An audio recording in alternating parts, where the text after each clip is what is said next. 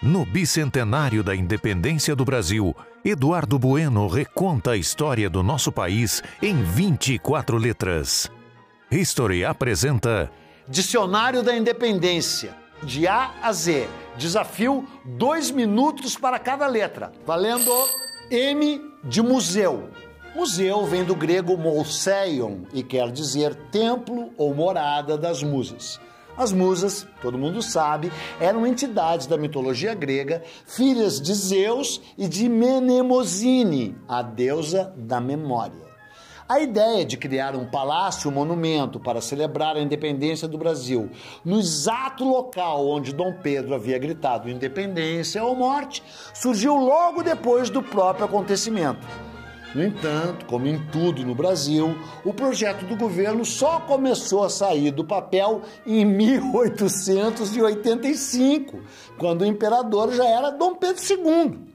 E como costuma acontecer com as obras públicas até hoje, o processo foi marcado por dúvidas, por dívidas, por percalços e, é claro, por bastante desvio de verba. O objetivo inicial era inaugurar a obra em 1888, mas com todo esse atraso, o Império acabou caindo e veio a República. O mais surpreendente é que foram os republicanos paulistas que assumiram a conclusão do museu, dando a ele uma função muito mais científica do que histórica.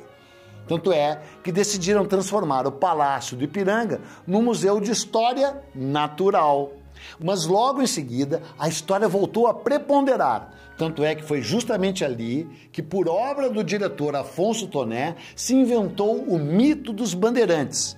Esses supostos desbravadores do Brasil, que na verdade não passavam de caçadores de índios.